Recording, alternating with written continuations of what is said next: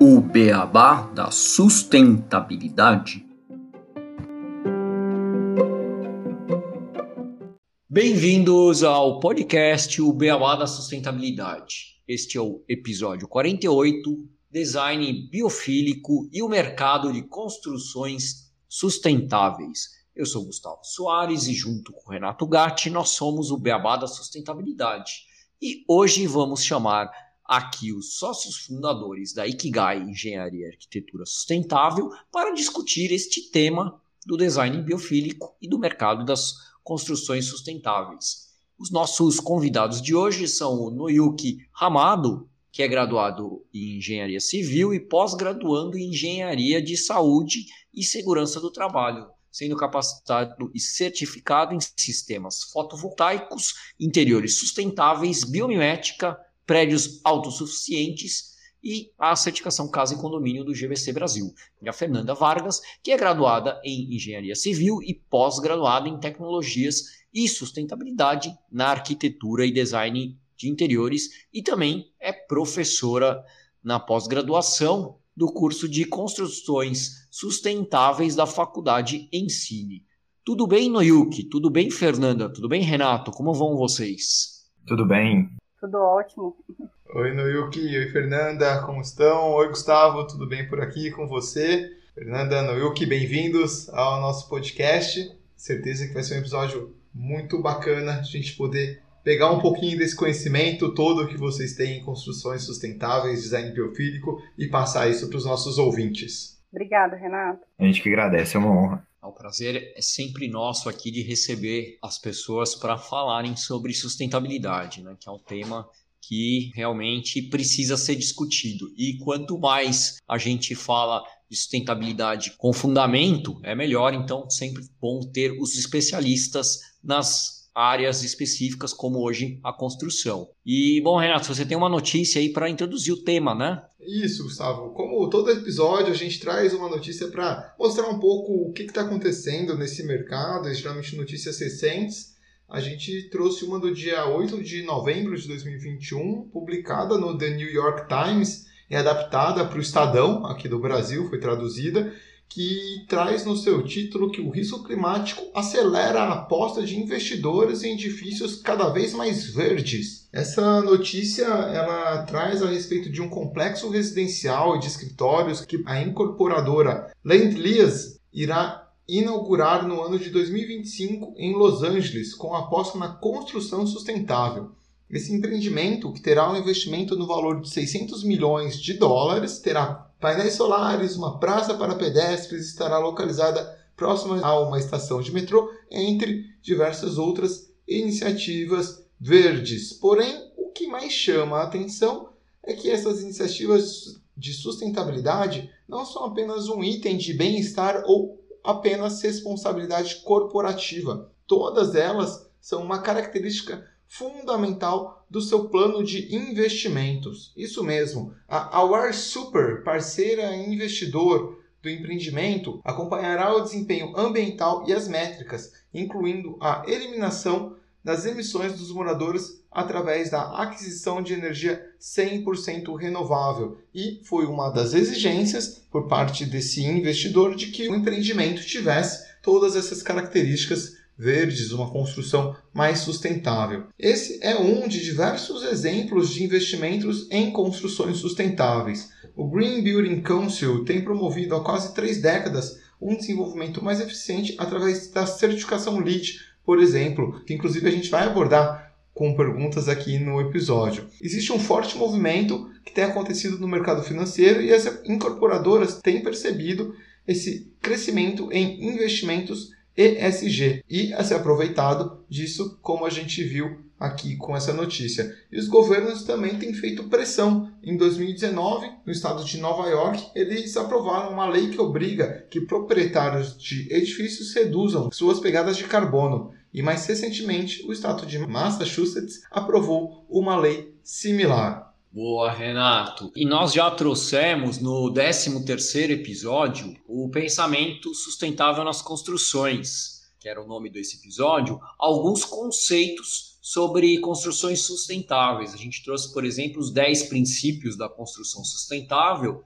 e algumas dicas bem legais para pensarmos na hora de fazer o nosso projeto imobiliário. Bom, mas apenas para recordar alguns dos conceitos, as construções sustentáveis, elas representam o resultado de uma abordagem mais harmonizada com o meio ambiente, desde o planejamento até o acabamento do prédio construído. Construir de modo sustentável requer estar atento para amenizar os impactos ambientais e aproveitar os recursos naturais com a máxima eficiência, inclusive em relação aos descartes também de todos os resíduos da construção. Mas hoje nós trazemos a Fernanda e o Noyuki aqui para aprofundarmos um pouco essa discussão e ainda falar do termo do design biofílico, que todo mundo deve estar querendo saber o que é. Bom, e para abrirmos essa conversa, eu gostaria que vocês nos contassem um pouco mais sobre o trabalho de vocês na Ikigai Sustentável. Como é que são os projetos que vocês pegam? Como vocês trabalham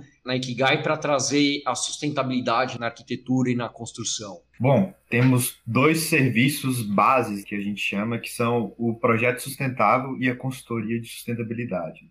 O projeto sustentável ele é voltado mais para pessoas físicas que querem construir e reformar de uma forma mais sustentável. Então, a gente atua com essa elaboração de um projeto arquitetônico completo que agrega sustentabilidade em vários aspectos para tornar aquela edificação mais autossuficiente, mais ecológica, mais biofílica, e também a gente presta todo o apoio da construção em si, né? incluindo aí a gestão e o acompanhamento da obra como um todo, visando tornar ela mais sustentável, mais harmônica com a natureza, né? E por outro lado, a consultoria de sustentabilidade, ela é mais voltada para outros escritórios de engenharia e arquitetura e também para construtoras. Então, a gente acredita que sozinho a gente não consegue realizar toda essa transformação e essa evolução para um mercado da construção civil que seja mais sustentável.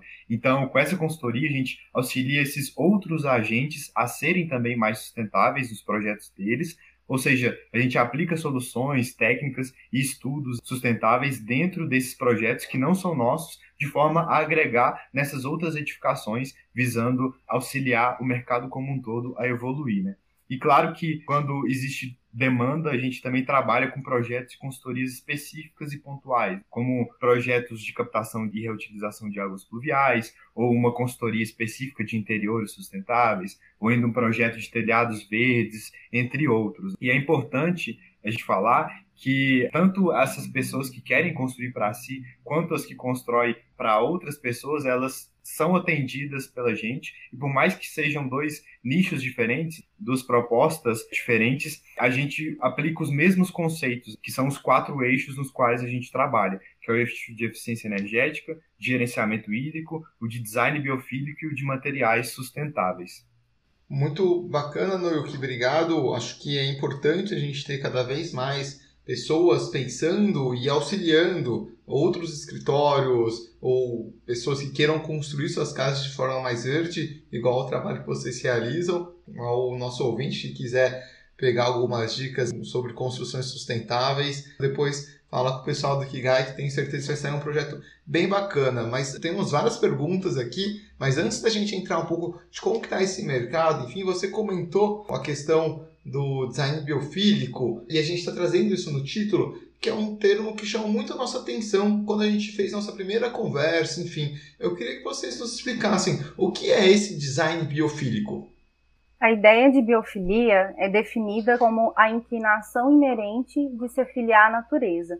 Esse processo ele é oriundo da compreensão da evolução da espécie humana, na qual 99% do nosso desenvolvimento biológico se deu em resposta adaptativa a forças naturais e não artificiais. A palavra biofilia ela tornou-se conhecida pela primeira vez pelo psicanalista Erich Fromm na década de 1960, em trabalho desenvolvido para descrever o impulso biológico em direção à autopreservação, e Edward Wilson, que é um biólogo de Harvard, em 74, ele estendeu o significado da palavra e propôs a hipótese biofílica como uma inclinação natural para processos de vida.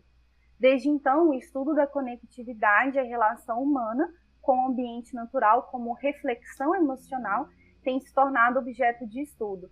Já o estilo de design que reconecta as pessoas com a natureza e incorpora as estruturas naturais ao ambiente construído é denominado de design biofílico. Ou seja, o design biofílico é a aplicação da biofilia nos ambientes construídos de modo a reconectar o homem à natureza. Embora a denominação da biofilia e os seus estudos sejam relativamente recentes, a aplicação da biofilia na arquitetura ela ocorre há muitos anos. Desde as primeiras construções há relatos desses aspectos e podemos observar também nas construções mais antigas. Ocorre que na Revolução Industrial, com a mudança nas formas de produção, muito disso se perdeu, né? o que torna a definição dos termos e o estudo do assunto muito importante, né? porque ele serve para entendermos é, como a relação humano-natureza ocorre e a melhor forma de aplicarmos a biofilia nas nossas construções. Tem-se, então, alguns autores que são precursores do tema design biofílico. Eu gosto muito de citar o Kellert,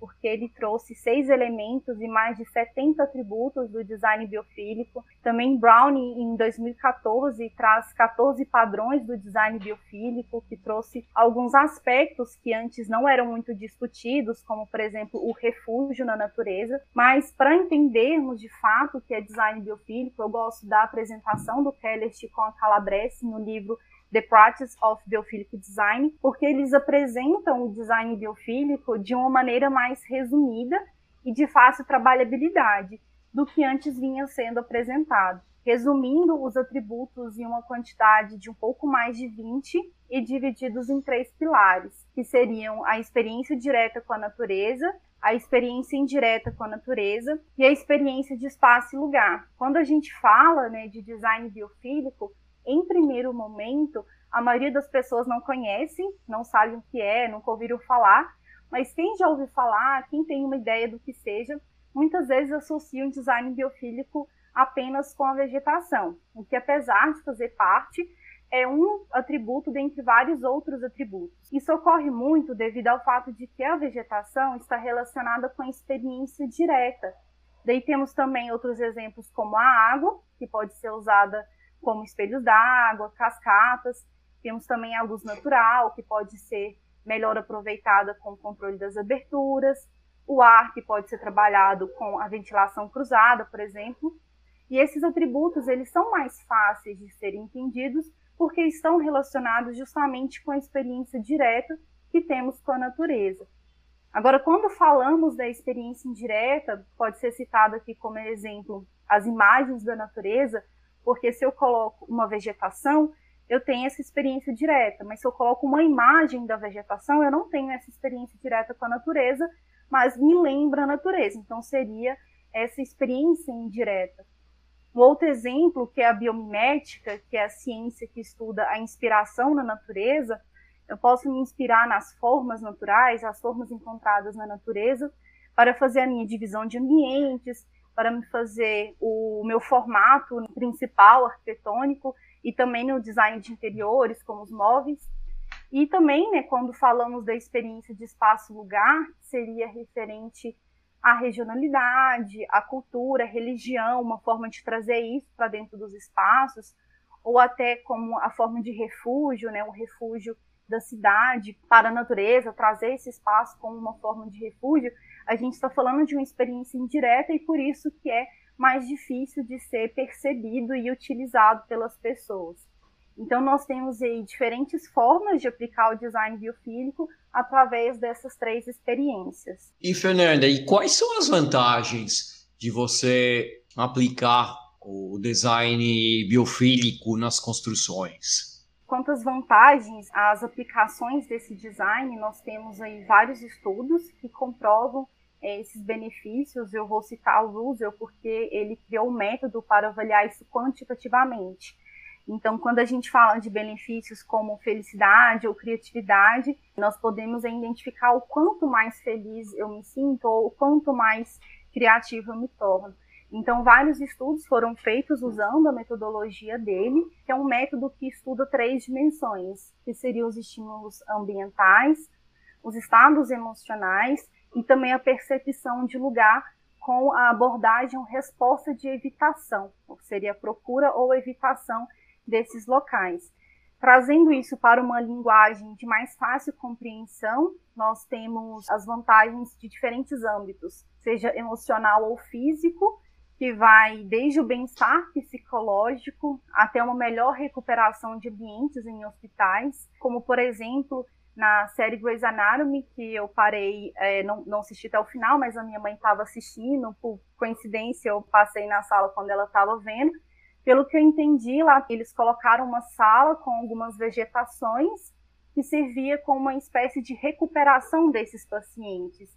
Eu achei bem interessante porque foi, né, para o meio televisivo essa representação do design biofílico, né, essa recuperação dos pacientes em contato com o meio natural. E muitos hospitais hoje já vêm trazendo também esse conceito. Além disso, no ambiente de trabalho foi percebido melhor concentração, produtividade. Até nos ambientes de consumo já foi estudado o melhor retorno econômico pelo maior consumo dos clientes em ambientes que têm aplicação do design biofílico. Em ambientes de ensino foi percebido maior concentração e interesse dos alunos então, nós temos aí diferentes tipos de ambientes em que todos eles foram percebidos que o design biofílico melhora a experiência dos seus usuários com o seu meio.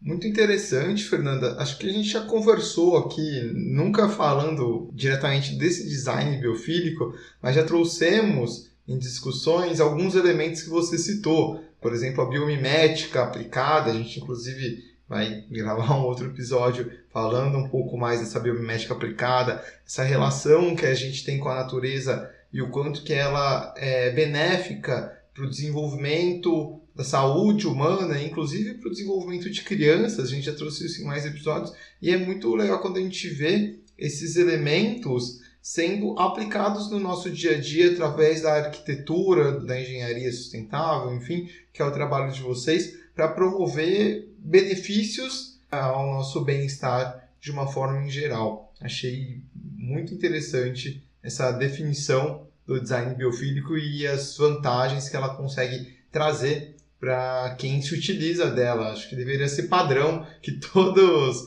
os projetos de arquitetura se utilizassem desse design biofílico sempre que fosse possível. E partindo para outra pergunta, a gente viu no início dessa notícia algumas grandes incorporadoras que estão buscando cada vez mais esse olhar para construções sustentáveis. Eu queria que vocês falassem um pouco para a gente como que está esse mercado. As pessoas também têm buscado esse tipo de construções para suas casas? É uma coisa que está mais focada no segmento empresarial ainda? Como que está assim de uma forma em geral? Bom, é um mercado em ascensão, né? E isso é um, um, fato inegável.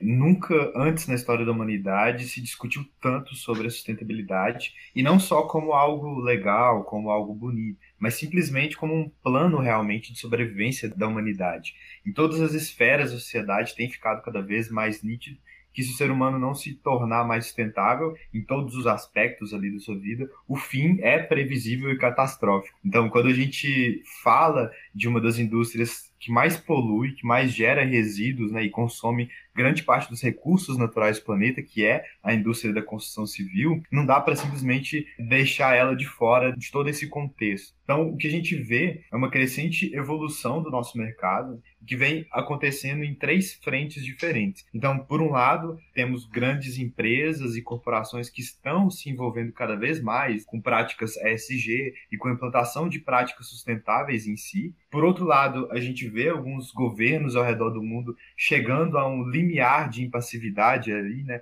onde eles percebem que não dá mais para ser isento dessas questões ambientais e das mudanças climáticas. E, por outro lado, a gente percebe também a iniciativa de profissionais que estão se tornando mais conscientes e buscando cada vez mais é, uma capacitação para atuar de forma sustentável, né? porque acreditam na sustentabilidade como uma necessidade, como uma realidade já do nosso mundo. Já com relação aos aspectos dos consumidores, cada vez mais eles têm se tornado mais conscientes e mais exigentes com relação a produtos, com relação a serviços e também com relação a empresas que sejam mais sustentáveis. E isso é bom, porque, de certa forma, movimenta essas empresas a se adequarem a essas novas formas de enxergar a sua atuação no mercado. Mas, infelizmente, no ramo da construção civil, ainda existem muitos mitos e preconceitos sobre a sustentabilidade, muitas vezes acaba afastando as pessoas desse mercado de construções verdes. Então, por exemplo, ainda existem muitas pessoas que acham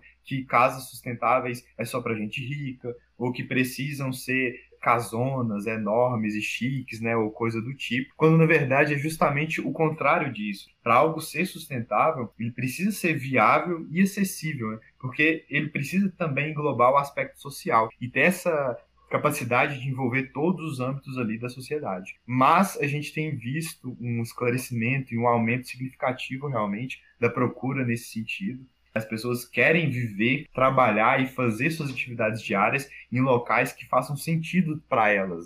E nenhum lugar faz sentido sem estar em harmonia com a natureza. Né? Então a gente vê que essa procura tem sido crescente acerca de espaços sustentáveis, de construções sustentáveis e de uma vida mais sustentável de forma geral. No Yuki, o que você falou agora, acho que foi bem legal, porque você falou algo que a gente sempre fala quando fala da dimensão social e econômica da sustentabilidade aqui no podcast, que se for mais caro e não for economicamente viável, não é sustentável. E a gente tem como uma próxima pergunta falar nas dificuldades. Quais são as principais dificuldades que existem na hora de se realizar um projeto de engenharia e arquitetura sustentável? A gente falou isso um pouco já, né, do será que é mais caro? Você já começou a responder essa pergunta, mas isso realmente acontece de ser mais caro? O mercado tem mudado porque muitas vezes ainda acaba ficando com aquele rótulo de mais caro quando é sustentável, sustentável é só para os ricos, né? E é algo que a gente precisa desmistificar quando a gente fala de sustentabilidade, porque realmente existe essa dimensão econômica e algo que não se consegue vender a todos não acaba não sendo sustentável. Pela nossa experiência aqui na Ikigai em relação às dificuldades, se inicia primeiro que quando a gente vai implementar a sustentabilidade nas obras, a gente já está falando de uma dificuldade a mais, porque as obras sustentáveis elas levam consigo a primeira qualidade que vem faltando em muitas obras aí da construção civil. A gente também está falando de responsabilidade ambiental, muitos aspectos que vão ser considerados. Então, em relação do projeto, já tem essa questão de dificuldade, mas a gente, como profissional que atua nessa área, a gente vai estudar, vai se capacitar para conseguir atender essa necessidade desse tipo de projeto. O que eu considero então mais difícil é aquilo que às vezes foge um pouco do nosso alcance, que seria em relação aos materiais e à mão de obra. Então, quando a gente está analisando a questão da sustentabilidade, os materiais é um ponto muito importante. O processo de fabricação desses materiais tem um impacto muito grande, o transporte e vários outros quesitos. E a gente, né, às vezes seleciona ali alguns materiais, mas a gente não tem os dados que às vezes a gente precisa dados às vezes que são mínimos do local que vem esse material para a gente poder calcular a pegada de carbono dele nesse transporte. E falta muito dessas informações dos próprios fornecedores desses materiais ou às vezes a demanda desse material na região porque se a gente for trazer esse material de uma região muito longe, às vezes isso não torna mais sustentável. Em relação à mão de obra também, porque ela precisa ser uma mão de obra mais especializada, porque a gente não vai trabalhar ali no canteiro de obra, assim como o trabalho da forma convencional. E o que a gente faz, né, em relação à mão de obra, é treinar esse pessoal. Então a gente utiliza da mesma mão de obra, que é o tradicional, só que a gente treina esse pessoal. E uma dificuldade que a gente atua hoje é que a gente não tem uma equipe fixa. Acredito que isso facilitaria muito e até recomendo para quem trabalha ou pretende trabalhar com esse modelo como o nosso, ter uma equipe fixa e treinar esse pessoal, né, vai aproveitar esse treinamento, que a gente não tem no momento, então dificulta bastante. Então a gente precisa fazer todo ensino ali de como aproveitar os materiais, fazer o descarte correto, coisas simples, coisas que deveriam ter em todo tipo de obra, a gente ainda passa por essa dificuldade. Em relação ao custo, ainda acontece muito, né, de ter essa percepção de ser mais caro. Esse pensamento, ele tem o seu fundamento, não é à toa. Quando a gente fala de sustentabilidade, não só na construção civil, mas de forma geral, em produtos sempre tem esse pensamento da sustentabilidade ser mais cara. Quando a gente traz para o âmbito da construção civil, os primeiros aspectos, os primeiros produtos e serviços sustentáveis, eles vieram de uma forma mais cara.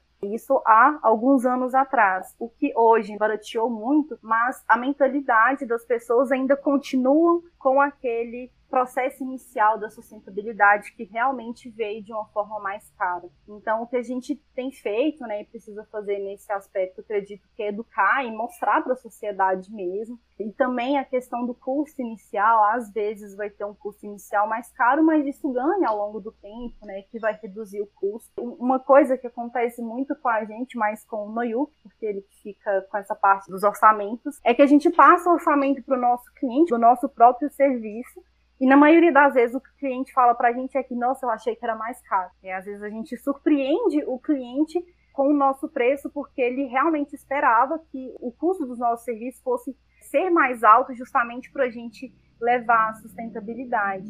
Mas a forma que a gente trabalha, né, o que a gente sempre prega é o que já foi mencionado, né, porque se eu atendo uma pequena parcela da sociedade que tem um poder aquisitivo mais alto e não atendo a baixa renda, por exemplo, eu não estou sendo de fato sustentável. Então, quando a gente fala de construções sustentáveis, é, não só de materiais, os produtos, o serviço também ele precisa ser acessível e a gente tenta trazer isso mas ainda de fato o pensamento é esse pensamento inicial dos cursos que vieram inicial da implementação da sustentabilidade. Eu achei interessante, Fernanda, quando você comentou sobre essa questão do valor da sustentabilidade. Realmente tem um movimento de que os produtos sustentáveis eles começaram com um valor mais alto do que alguns outros itens padrão, mas a gente começa a ver que as tecnologias, principalmente para construções sustentáveis, elas têm barateado. Acho que um exemplo que está muito claro é da energia solar, né? o painel fotovoltaico, que reduziu muito por causa do desenvolvimento de novas tecnologias. Imagino que isso deva ajudar também bastante quando a gente começa a fazer projetos sustentáveis, com que isso começa a se tornar um padrão e o custo em si né, de uma tecnologia, de um material que vai sendo utilizado ali, começa a baratear um projeto, porque a gente começa a usar cada vez mais daquele item. Né? Então, acho que fica isso que a economia ela também ela vai se ajudando. Né? A gente às vezes pensa que a sustentabilidade era mais cara, mas porque é um movimento muito novo. Acho que a gente não pode deixar com que a gente seja explorado por esse movimento sempre, mas que as coisas vão sim entrando, sendo mais normais no nosso dia a dia, e isso vai barateando ali os valores. Pegando aqui um gancho da sua resposta também sobre a dificuldade dos materiais que vocês encontram, no nosso 13º episódio que o Gustavo comentou ali de construções sustentáveis, a gente falou bastante isso de ter materiais de locais próximos ou certificados, uma certificação acreditada para você garantir a sustentabilidade daquele item. E inclusive vi uma matéria que estão usando mais o bambu novamente, acho que na Ásia, estão voltando, era um material que era usado antigamente, está voltando para a moda porque é um material versátil, sustentável e etc. Mas não sei se vocês utilizam muito ele aí ou não, mas eu acho que existe um, uma grande crescente nessa frente de buscar cada vez materiais de fontes realmente sustentáveis certificadas. E aí, sobre certificação, que a gente comentou no início da notícia, sobre a certificação LEED. Qual que é a importância dessas certificações para os projetos de uma forma geral? Não sei se existem outras. É, isso acaba sendo focado mais para uma construção de um edifício para casas? Como que funcionam essas certificações também? Se vocês quiserem falar alguma outra coisa que eu comentei, que eu falei bastante também, fiquem à vontade, tá, pessoal? Vou comentar brevemente aqui sobre o bambu que você mencionou. Ele realmente é um material que está voltando bastante e ele é um material que serve não só para decoração, né? ele também serve como um elemento estrutural e ele também tem uma flexibilidade muito boa, então ele é de muito fácil aplicabilidade. É só um ponto que eu gosto de, de, ressaltar sobre material ou até sobre processos, né? Até o próprio design biofísico. Isso são materiais ecológicos que vão propiciar a sustentabilidade, mas a gente não pode ter um material ou uma técnica como sustentável. Para ser sustentável, são muitas coisas que a gente precisa analisar, né? É um processo muito grande. Então, acho que é importante ter esse olhar crítico sobre as coisas de, às vezes, o material é ecológico, mas a prática utilizada não foi da onde que ele foi retirado não foi, a mão de obra utilizada talvez não foi da forma correta, mas são formas que propiciam, que tornam a sustentabilidade ser mais fácil de ser implementada. Aqui na nossa região a gente tem um, uma edificação que provavelmente vai ser utilizada o bambu, a gente não pode falar muito detalhes, que é algo que não foi divulgado ainda, mas o bambu vai ser utilizado como forma de refrigeração porque tem fachadas muito grandes voltada para o norte, em que isso torna a edificação muito quente. E a própria utilização do bambu vai ser feita como um elemento tanto para o design tanto para a climatização desse ambiente, que é um exemplo aí das formas que a gente pode estar tá utilizando esses materiais. Isso, e um outro aspecto que você falou também sobre essa questão da visão das pessoas sobre ser algo mais caro, as questões sustentáveis, os produtos sustentáveis e serviços sustentáveis, eu acho que principalmente na questão da construção civil como um todo, existe um, um, aspecto que as pessoas analisam muito o curto prazo. O ser humano, de forma geral, é muito imediatista, né? principalmente com as tecnologias de hoje. Então, muitas vezes eles analisam no primeiro ponto a curto prazo e falar, não, isso é mais caro, então por isso as construções verdes são mais caras e etc. Né? Mas é muito importante quando se fala em construções sustentáveis numa análise de médio e longo prazo, porque, por exemplo, quando você instala um sistema fotovoltaico, aquele sistema ele precisa ter um tempo de maturação dele ali agindo, transformando energia elétrica, para que ele retorne o valor investido e comece de fato a ser um benefício próprio para a sua conta de luz, para sua conta de energia, né? Então, a gente precisa analisar todos os aspectos das construções verdes, esse médio e longo prazo, porque é realmente isso que faz a diferença. Até porque quando você constrói uma casa ou uma edificação, você não vai usar ela só naquele momento, só no curto prazo. Você vai usar ela para, sei lá, 25, 50 anos mais, né? Então, é importante ter essa noção e essa consciência do médio e longo prazo quando se fala em relação a custo, em relação a benefícios na construção civil de forma geral. E com relação à questão das certificações em si, para contextualizar melhor, além da certificação LEED, que é realmente a mais conhecida e a mais reconhecida, né, tanto nacionalmente quanto internacionalmente, existem também outras certificações, inclusive algumas nacionais, como a Casa Azul da Caixa, como a PBE Edifica, por exemplo, também. E essas certificações, de forma geral, elas são muito positivas e contribuem bastante para o mercado de construções verdes. Primeiramente, porque elas trazem parâmetros a serem seguidos. Ou seja, elas indicam um caminho seguro que o profissional ele pode seguir com a finalidade de tornar uma edificação mais sustentável, né? E isso por si só já é muito valioso para o mercado em si. E além disso, acaba que essas certificações elas também são uma forma de validar, né, trazer esse reconhecimento para o profissional que está ali buscando uma carreira nesse mercado de construções verdes. Sem contar essa visibilidade e a promoção dessas edificações certificadas que acabam aí se tornando inspiração para outras obras. E com isso elas acabam movimentando o mercado da construção civil como um todo e contribuindo para essa transformação positiva em prol da sustentabilidade.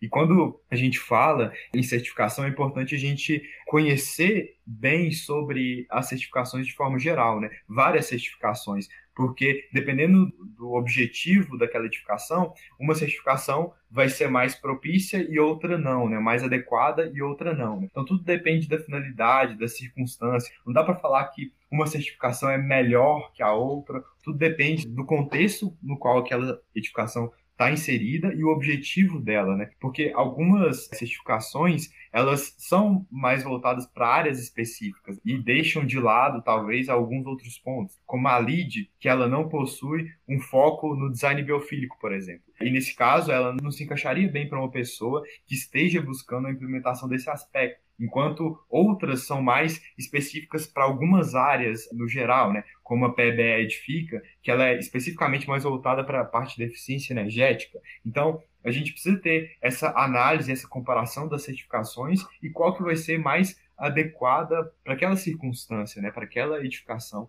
E isso é fundamental quando se fala em certificações de forma geral.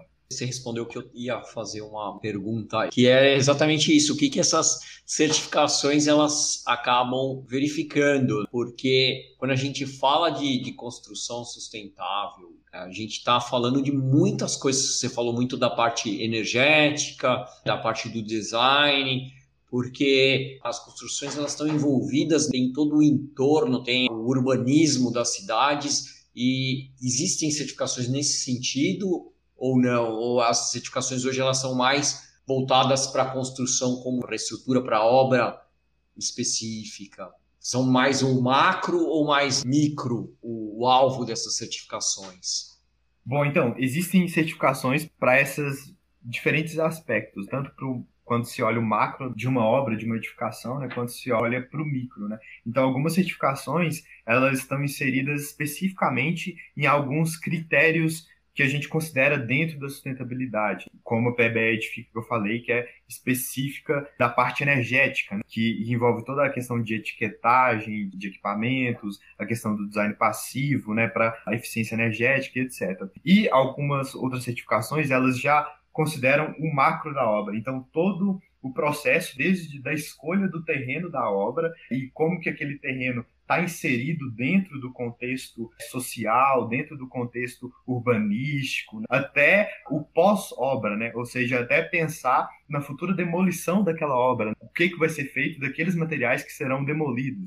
Então, existem certificações, e o LEED é uma dessas certificações que consideram um aspecto mais amplo, né? que trabalha com essa obra de uma ponta até a outra, né? da edificação, e envolvendo todos os detalhes, até detalhes um pouco mais abstratos, como por exemplo a questão de inovação do projeto, se aquele projeto é inovador, se ele contribui para a sociedade, para o desenvolvimento daquela comunidade de alguma forma, se ele está integrado com os diferentes pontos urbanísticos, se ele está integrado com uma boa locomoção das pessoas que vão viver naquela edificação, se aquelas pessoas vão ter uma vida melhor de acordo com as implementações sustentáveis e etc. Então, realmente, existem certificações que são mais específicas e outras que são mais amplas, que consideram aspectos até mesmo mais abstratos, e tudo isso é elencado geralmente em créditos. Né? Geralmente, essas certificações possuem alguns critérios básicos que precisam ser adotados na edificação para você ganhar certa pontuação, para você conseguir ter direito a essa certificação, e critérios que são opcionais e que, dependendo de como você aplica esses critérios, você consegue mais pontos ou menos pontos. Por isso que é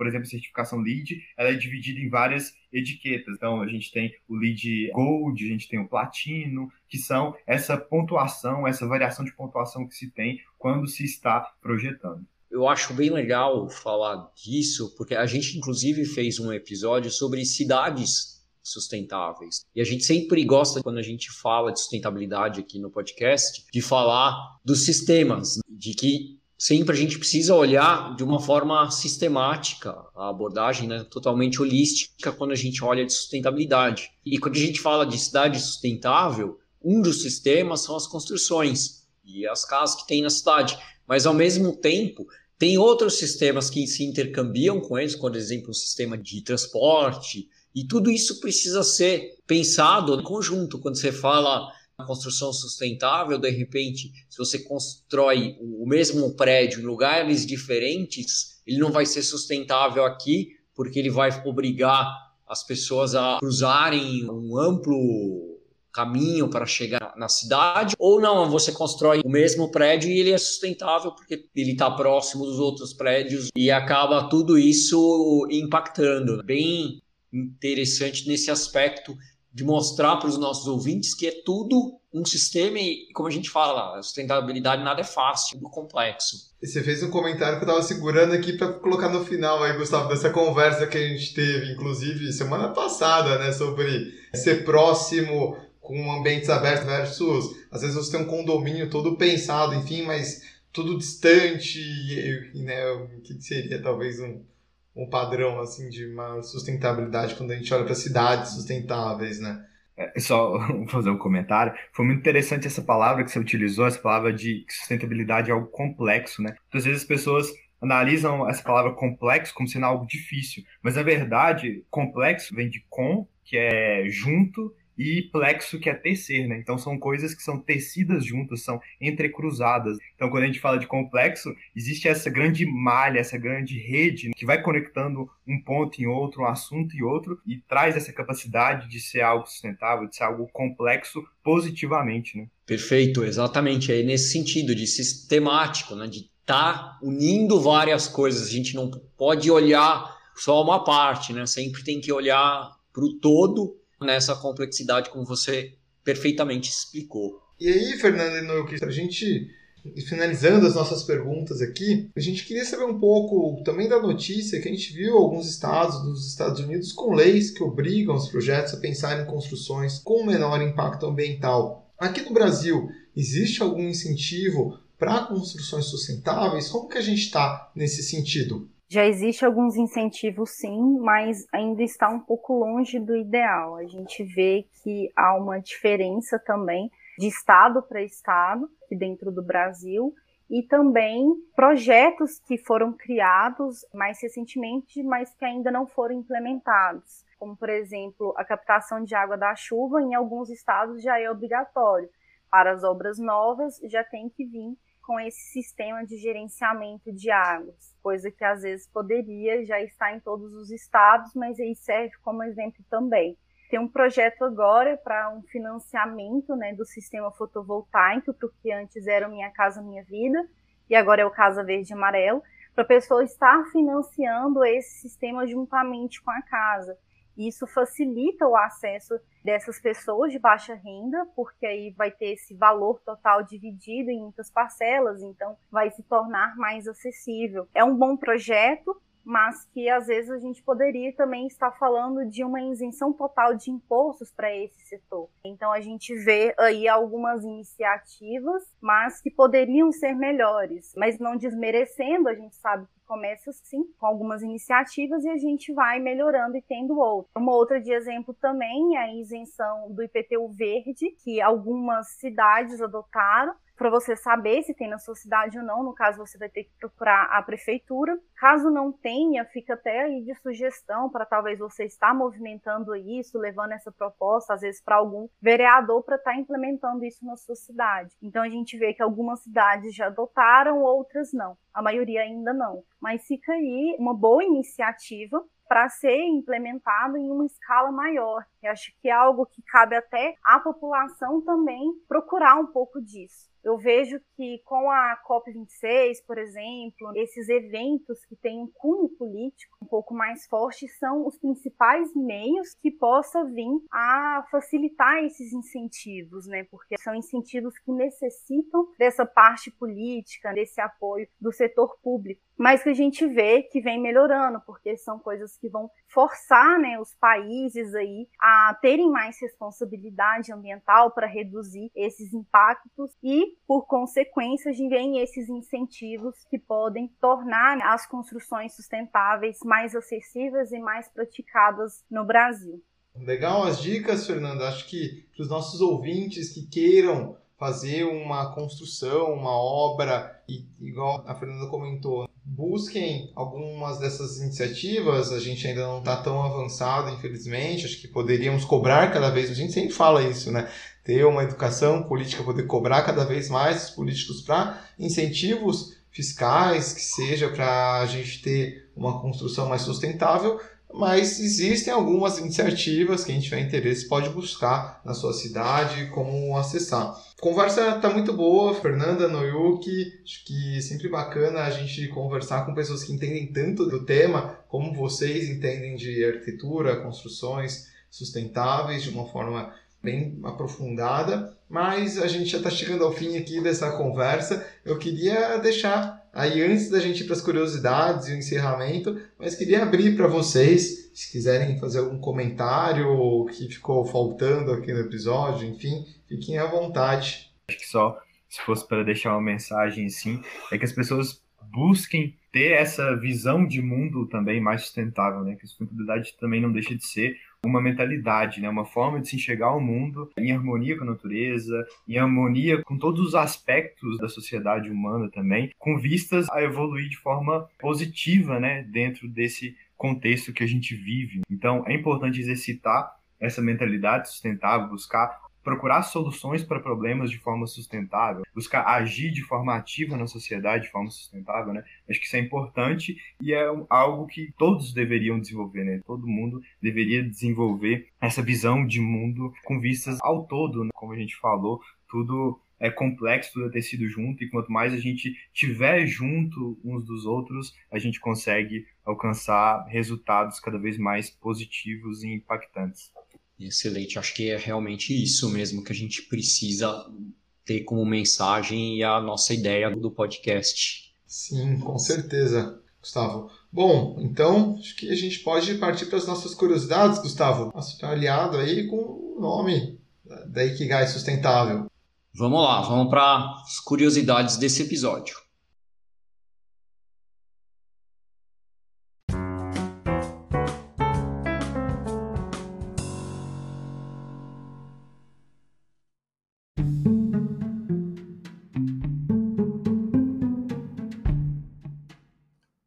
Curiosidades.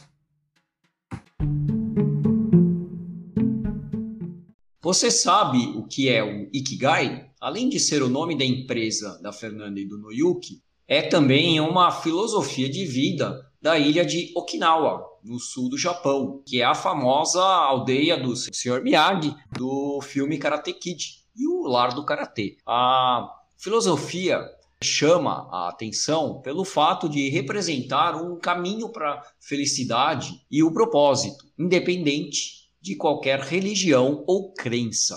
Não existe uma tradução literal para o termo. O mais próximo que se pode chegar é a descrição feita por Kenmoji, autor do livro Ikigai, os cinco passos para encontrar seu propósito de vida e ser mais feliz. Ele diz: Ikigai é a sua razão de viver, é o motivo que faz você acordar todos os dias. O Ikigai ele é simplificado pela mandala Ikigai, que mostra os quatro aspectos que precisamos buscar para encontrar nossa razão de viver. Então essa mandala ela tem quatro aspectos que são aquilo que você ama, aquilo que você é bom, aquilo que você é pago para fazer e o que o mundo precisa. E quando dá a intersecção de todos, por exemplo, a intersecção de o que o mundo precisa com o que você é pago para fazer é a sua vocação. O que é você é bom com o que você é pago para fazer é a sua profissão. Aquilo que você é bom com o que você ama é a sua paixão. Aquilo que você ama com o que o mundo precisa é a sua missão. E quando são os quatro, o que você ama, o que você é bom, o que você é para fazer, o que o mundo precisa, aí é o Ikigai. Bom, mas calma, ouvinte. Caso você se interesse em achar o seu Ikigai e não saiba por onde começar, o Ken Moji, autor desse livro que a gente citou, diz que você pode começar por algo simples, como beber uma xícara de café pela manhã. Isso mesmo, uma xícara de café. Segundo ele, ele é, ele é bem no estilo do Sr. Miyagi, né? Daniel San, tome uma xícara de café pela manhã. Segundo ele, em geral, somos tão obcecados com o sucesso em grandes metas que a vida acaba se tornando intimidadora. O legal do Ikigai é que você pode partir de coisas pequenas até chegar aos grandes objetivos da vida. E ainda segundo o autor, é muito importante identificar as coisas que você gosta de fazer que te dão prazer, porque elas dão propósito à vida e levam a uma existência longa e feliz. E Okinawa é famosa por ser o local das pessoas que vivem mais e que são mais felizes. Então, algo certo eles estão fazendo. Muito bacana essa curiosidade, Gustavo. Acho que procurar o Ikigai é um, uma meta muito interessante aí para os ouvintes que queiram ter essa filosofia de vida e usar dessa mandala acaba ajudando muito, inclusive ao logo da Ikigai Sustentável. É super bacana essa curiosidade. E imagino que a Fernanda e o Noyuki estejam com o seu propósito, com todos os quatro elementos muito certeiros na escolha de montar a Ikigai sustentável. Então, parabéns pela iniciativa, pelo empreendimento de vocês. E queria agradecer a participação aqui no nosso podcast, sempre convidados a retornarem mais vezes, e a todos os nossos ouvintes muito obrigado. Até o próximo Beabá da Sustentabilidade. A gente agradece também. Muito obrigado. Né? É uma honra para a gente participar e poder esclarecer e levar mais esse assunto tão importante para todo mundo. Obrigado pelo convite. Obrigada pela oportunidade. Um prazer estar aqui falando com vocês. E para terminar o episódio, com uma frase de um dos mestres do Ikigai, o Sr. Miyagi, nunca coloque a paixão acima dos seus princípios. Mesmo que você ganhe, você perderá. E aqui o beabá é sustentável.